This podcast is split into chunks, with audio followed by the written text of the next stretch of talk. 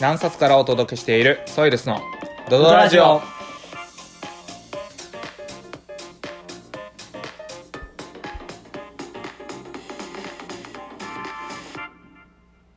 はい次のコーナーはいえー、50音順チャレンジトークと題しまして、50音順の頭文字をテーマにですね、えートークテーマとして、あの、話を進めていくっていうところで、今回は、前回、えー前々回、あ、前回、い、今回は、うです。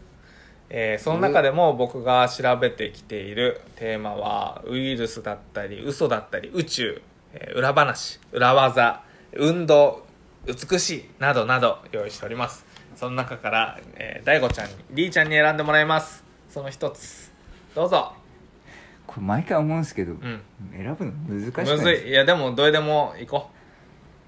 美しいとかもうなんどういう会話になるのかもうういいじゃんう宇宙いや宇宙まあ理科だからいけるけどううんん、広すぎウイルスでウイルスはいはい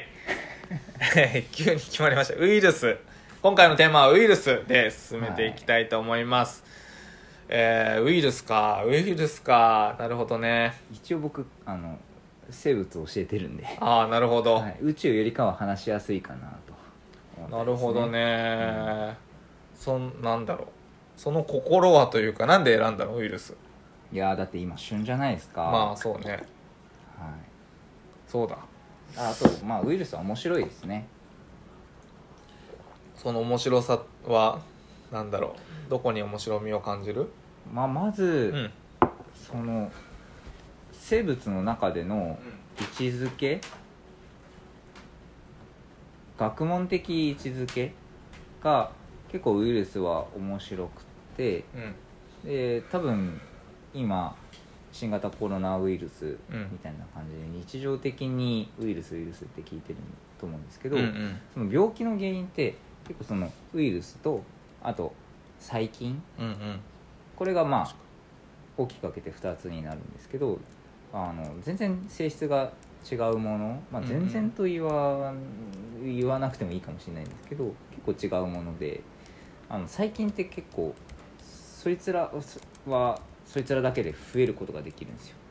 あなるほどさ最近うんうはん生きてるから、確かに生きてるから学問上の定義では生物なのでうんうんうんただウイルスって学問上の定義はこう生物と無生物の間らへんって言われてて習え慣的ー、存在、うん無生物とも言い難いけど生物とも定義し難いよねみたいなうんうんうん感じで位置づけられて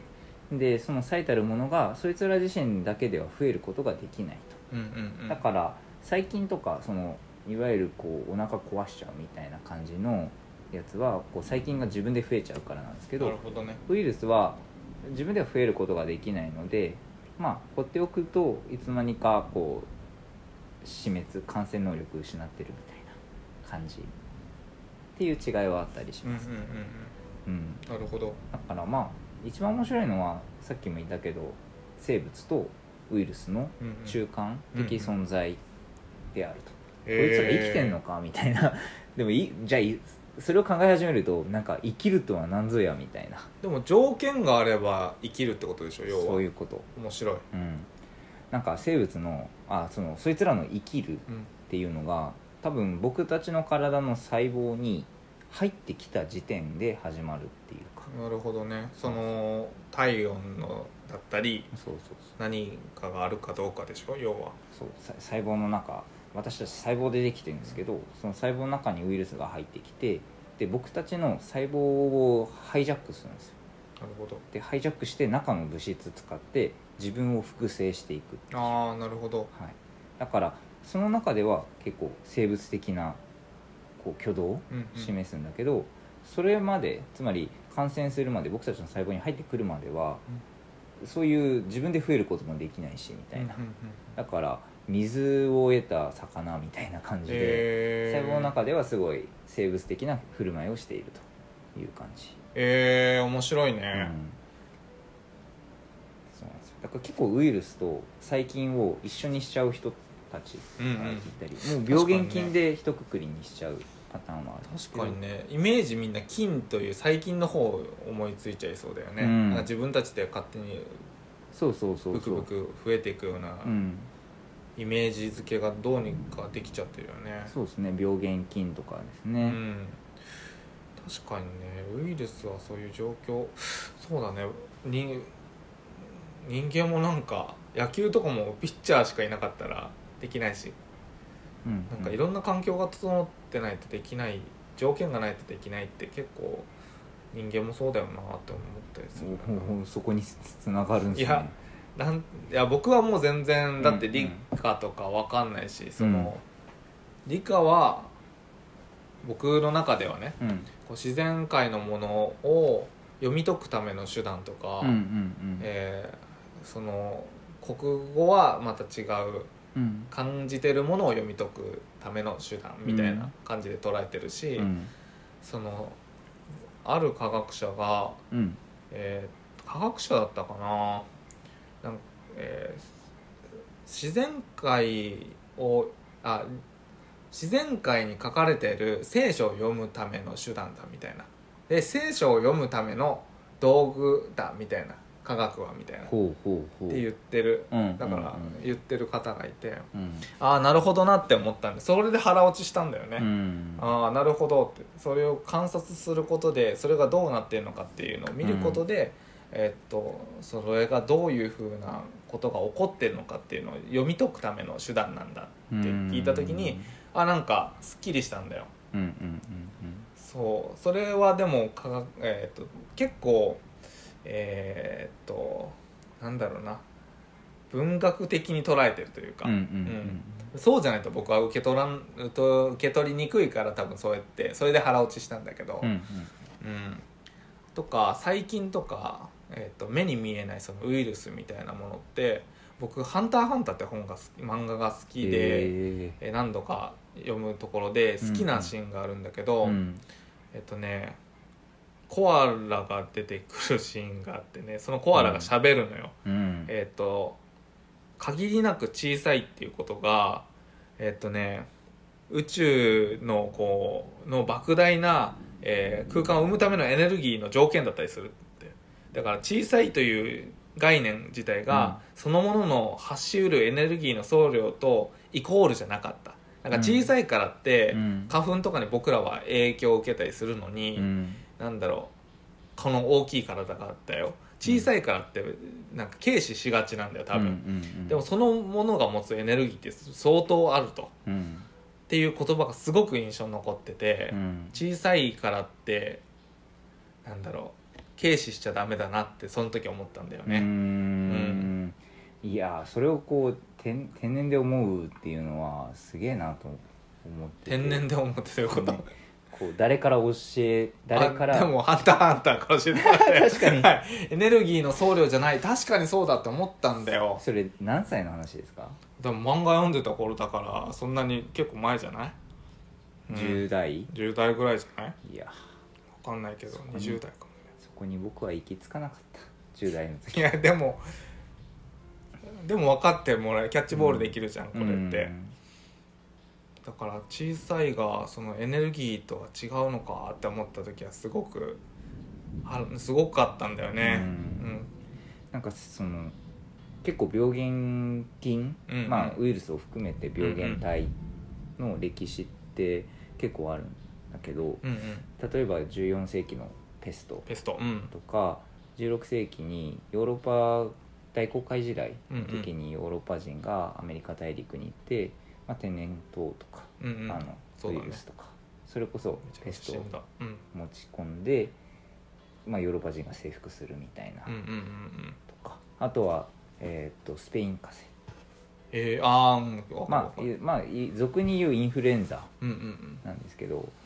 なんかそういうこう病原菌によって時代が変わるとかっていうのは結構あってうんうんうんさっきそれこそ目に見えないからこそ、うんうん小さいからこそ我々ってそれに振り回されるみたいなのうんうんうんは結構、あるね、うんあったりとかだからその小さいからえそれと同じ大きさでのエネルギうんうんーではないみたいうんな、うんうんなんかそういうのはすごいああって今思うよう ねん、なんか「ハンターハンター」もうい僕読んだことないんです けど読みたいな、うん、なんかねそのシーンはすげえ残ってんよねうんなんかそううんうん小さいを軽ん視するというかだから今回もコロナで目に見えないものに対してみんなこんだけ行動を変えなきゃいけないというか、うん相当エネルギー目に見えないものに対して恐れる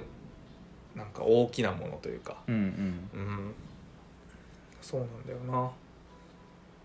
だから目に見えるものにものすごく安心すんだな安心してんだなっても思うし。うんうんうんううんん確かにねいやちょっとか話題変えていいでうん、すか、もちろんウイルスだし あのウイルスだしウイルスをさっきの聖書うのんあーワードが結構しっくりきてて、うんうんその生命、まあ、生物を生物一応曲がりなりにも教えている、まあ、立場として、結構その学問を勉強していくとうんうんアナロジーって結構重要だなと思ったりするんですよね。あの体の中の仕組みってうんもう全然その自分の実生活でも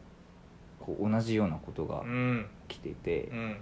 例えば細胞を一つ取ったとしてもこう細胞を大きくしていくと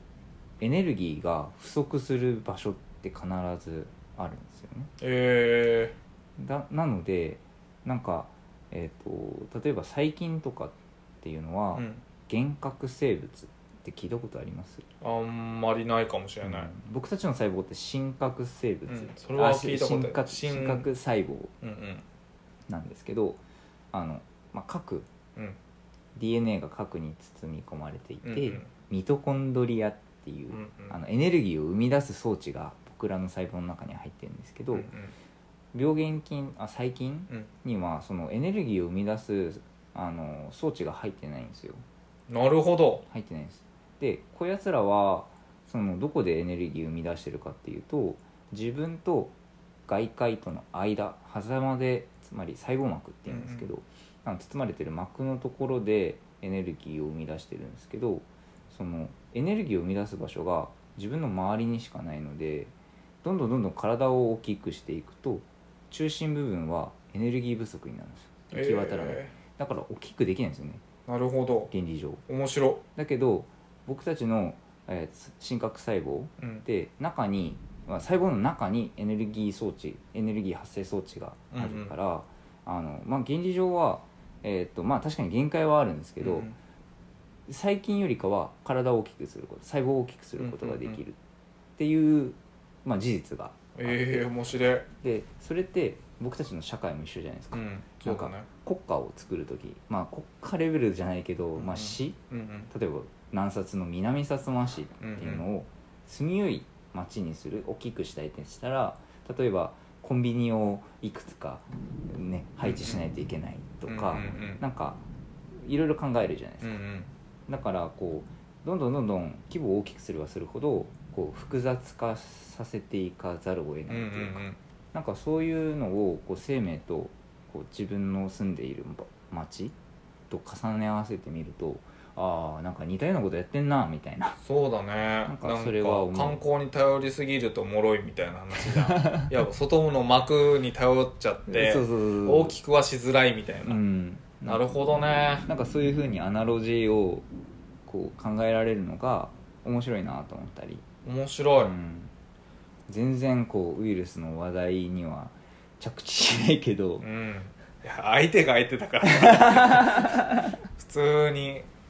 それはちょっと難しいウイルスはちょっと僕の中には少ないけれどうんそうだねいやめっちゃわかるわうん、確かにねだからこの今回の、まあ、ウイルスの話題につながるかどうかわかんないんですけど、うんそのウイルスの生き方っていうのも生き方なのかわかんない生 きてるのかわかんないんですけど、うんなんかこう僕たちの教訓にできる部分もあるしそうだね、うん種の残し方というかねそうそうそうそうなんかそれはこう見習うべきなのかそれとも見習わなくてもいい部分、まうんあ、うんつまり教訓にするべきなのかっていうのはちょっと考えても面白いのかなと面白いうね、ん、まあいるじゃないですかその規制規制じゃないけどい普段は何もしないのに急に水を得るとテキパキ動く人とかああそうだねだからさっきの環境を整えるとかもまさにそうだあーし、うんうんなんかそういうアナロジー的に、うん、考えていくの面白いなと話してて思いました確かにね、それは面白いし環境を整えることだけで動き出すそういうものだったり、うんその内側をもっと強めることでうん内側がエネルギーとなることで外に大きくうん影響を与えることもあるだろうし、んんそうだねなるほどうんミトコンドリアから学ぶエネルギーの話だったな、うんウイルスとはまたちょっと違うんだろうけどうんウイルスとはちょっと違うんですけどウイねルスを全然知らないな俺の中で僕の中で出てくるウイルスがその小さいとは、うんエネルギーのあれとは違うということしか出てこんななるほどなしかもウイルス面白いっていうのが、うん結構あいつらその僕らの細胞の中に入ってくるときにつまり感染するときに、うん鍵を使ったりするんですよ鍵だからパスワードがあるってことパスワードがあるんですよ、まあえーつまり僕らの細胞ってそもそも外界から物入れないような仕組みになってるわけじゃないでうんすうか、んだってそもそもはねその細胞って僕らの命だうんうし、まあ、中はこう究極的な体内うんうんであってでそこにまあ異物を入れるっていうのはそもそもありえないそうだねことなので、まあ、鍵というか、まあ、入れないような仕組みを作ってるんですけど、あのウイルスってそれをこじ開けてくるんですよえでその鍵をいくつ持っているかで感染しやすさだったりとかー、抗体ってこと抗体とはちょっと違違ううんだちょっとというか全然違うっていうこっち側の持ってるものじゃなく持ってるもので対抗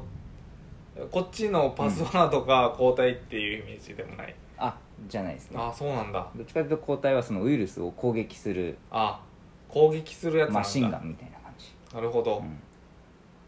な僕らはまあ簡単に言うと細胞は鍵がかかってるとうんだから異物は入れないんだけどう、ウイルスはその鍵をん持ってるのじゃあウイルスがどんだけ情報を持ってるかでじゃあウイルスにも個体差があるんだそうそうそうそうでしかもあいつらはそのえっ、と小進化進化するんですなるほどだからあの一回パスワードが違うとじゃあ出直してくるなるほど次のパスワードを持ってくるみたいなのをこうすごい短いスパンで繰り返すことができるんでだから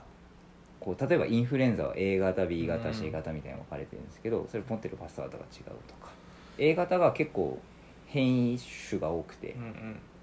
パスワードもいろいろあるわあパスワードというかいわゆる開ける鍵をうんうんいろんな持ってるんだ持っててみたいなはい面白い面白い俺違う話ちょっと思い出したわお菌の話うん大腸菌の話うんで、大腸菌って、えー死んでから生きるまでのプロセスがすごく短いとか,、うんうんうんだから1週間とかでサイクルするから何世代の先まで観察することができるみたいうんうなんうんことで、えっ、とけん、えーとね、科学者の人が、えーあるえー大腸菌にすごく食欲が旺盛な大腸菌と普通の大腸菌を同じ、えーカプセルの中であカプセルというか容器の中で育てるみたいな実験をした時に、えっとどのぐらいの比率になるのかうんみたいな実験をした時に、えーっとすべやっぱ7対3とかで収まるんだって。へええー、と3割ぐらいは普通の菌で、うん食欲旺盛な大腸菌もあるんだけどうん全て、えーそうなることはなかったっていうことがうんなんか100代先までちゃんと観察してそれが分かったとうん多分そうなんだろうそれを見た時に、うんあ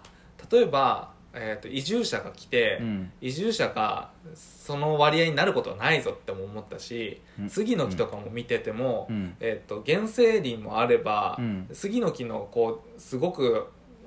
こう成長するんだけれどうん原生林も必ず残るぞと、うんあれ山見ててもなんとなくそれを思い出すのうーんだから全てが一色になることはないなって思った時にものすごく安心したんだよね、うーんうんうんうんうんうんそれをなんか大腸菌から教えてもらった気がするその科学者の人のなんかそう説明を聞いて何かの一色になることはまずないぞとうんうん思うんうんうんわせてもらえたんだよね、うんうーんなまあつまり別々の何何かというかまあ同じ大腸菌だけど、うんうん性格が異なるものをうん一緒にしても、全員がどっちかに偏ることはないそうそうそとうバランスをどっかで取ると、とバランスをどこかで取るうんっていうことが分かってなんか安心したんだよね、うんうんうんうんうんうん働きありの比率とかとああそうそうそうそうそう似てるみ似たているな感じだと思んんんううんうんなんかそこら辺のなんだろうなそれはある種こう組織論なのか、うんうんそうそうどそうなうのかわかんないそういうとこで僕は捉えたんだと思う、うんうん組織だったり自分がやる事柄に対してもせ世の中のこの流れに対しても、うんあ僕はその3割側にいていいなとも思うし、うんその3割の人たちがいかにこう豊かで過ごせるか場からこぼれた人たちが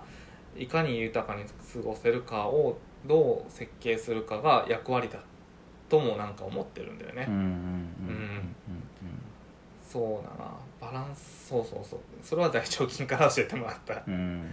っていうのを思い出したなそう思い出したなるほどそうやっぱりなんか何世代かで観察できてないとそうやってちゃんとしたエビデンスにはならないとうはんなんとなく分かってるから、うんあのあんまり理科とかは分かんない論理的なところは分かんないんだけれど、うんでもそれを見た時にねすっげえ腹落ちしたんだよねうんうんううんうんうんん確かにないやーなんかまさまさかウイルスからこんな話になるとはとは思わなかったとはいということで あの毎週ウイルスっていうなんか一つのワードを選ぶけど結局結論は全然違うものに違なるうそれはもう 僕がねウイルスの情報全然なかったから でもその中でもねこう引き出してこうそれに対して答えてくれたりするこのやり取りがね結構大事だったりするし僕も今そのミコトンミトコンドリアがエネルギー体としてうん、その違いがあるとえっとそのウイルスとの違いがあるうんうんとん菌として違いがあるのかあえーっ、とですね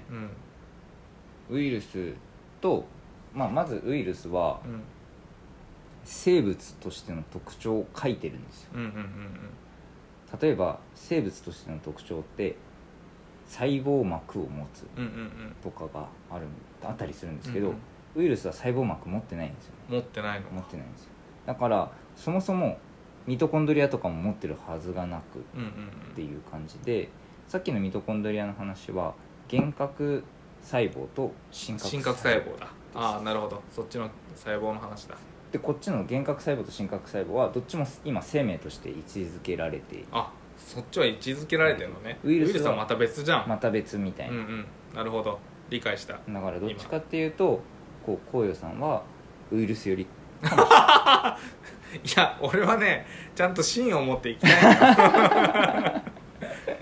まあはいああでもなんっていう違いがありとのなんとなくわかるでもね、全部の気持ちわかるなあー全部の気持ちわ共かる感そこに共感を するすごい金いやでもだってアナロジーじゃんうんまあそう全ての人になんか